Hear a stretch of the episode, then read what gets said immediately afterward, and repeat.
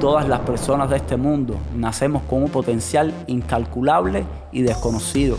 Tú dudando de ti mismo y otros asustados por tu potencial. Bienvenidos a Cuba Business. Muchas veces he pensado que soy un caso perdido, que no tengo remedio, que mientras más trato de progresar y de prosperar en la vida, no lo logro. Me pregunto a mí mismo qué es lo que hago mal y por qué sin darme cuenta caigo en los mismos errores una y otra vez. El tiempo pasa y no logro salir de este infierno de pobreza. Así era yo, todo el tiempo tratando de alcanzar el éxito y no lo conseguía. Hasta un día que comencé a buscar información y hasta el día de hoy he aprendido muchas cosas sobre la riqueza y quisiera compartirlo con ustedes. Aprendí que para que exista dinero en tu bolsillo, primero debe haber dinero en tu mente. Las personas millonarias que crecen rodeadas de lujo y de riqueza son personas con una capacidad mental superior a las personas que nacen en la pobreza con respecto a la creación de riqueza. La persona pobre tiene miedo de intentar abrir o crear un negocio por temor a perder lo poco que tiene. No se arriesga. La persona rica crea y abre sin miedo cualquier negocio porque sabe que si fracasa, solo es cuestión de intentarlo una vez más.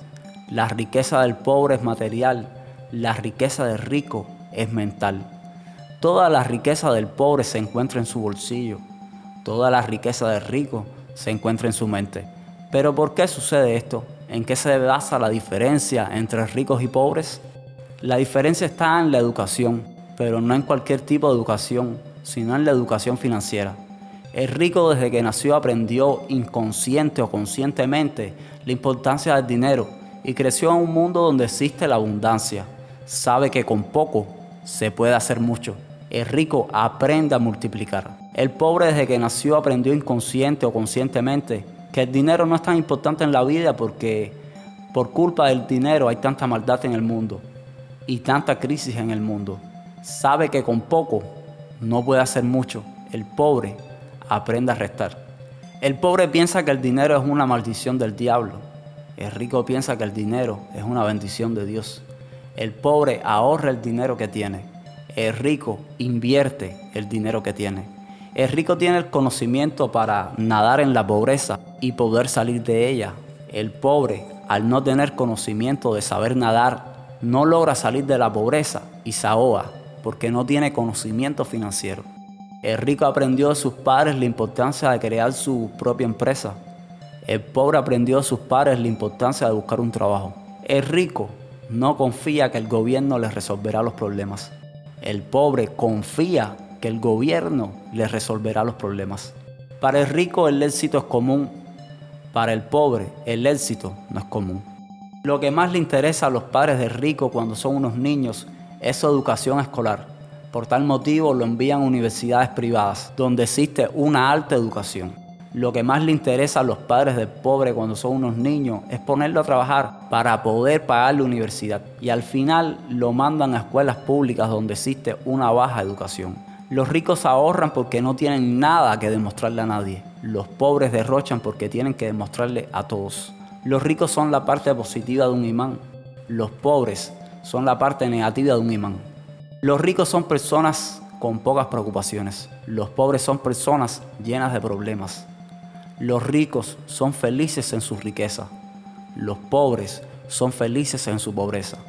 Si ponemos a un rico y a un pobre desnudos en el Amazonas sin más nada, es muy posible que el rico se muera y el pobre sobreviva, ya que el pobre está adaptado a una vida de escasez, de hambre, de miseria, y su organismo, cuerpo y mente están desarrollados para vivir en ese ambiente de escasez.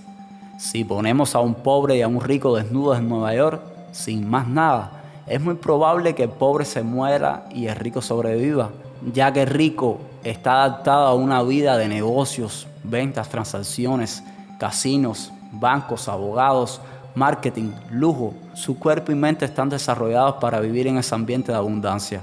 Con todo esto que te he dicho, ya puedes analizar, escuchar y meditar que la diferencia se encuentra en el conocimiento, en el aprendizaje, no en lo material, no en el dinero. Por tal motivo se cumple lo que te dije que aprendí, que para que haya dinero en tu bolsillo, primero debe haber dinero en tu mente. Si quieres cambiar los frutos, tendrás que modificar primero las raíces. Si quieres transformar lo visible antes deberás cambiar y transformar lo invisible. La mayoría de los verdaderos cambios o transformaciones ocurren de adentro hacia afuera. Mi mundo interior crea mi mundo exterior. Todas las personas de este mundo nacemos con un potencial incalculable y desconocido. Tú dudando de ti mismo y otros asustados por tu potencial.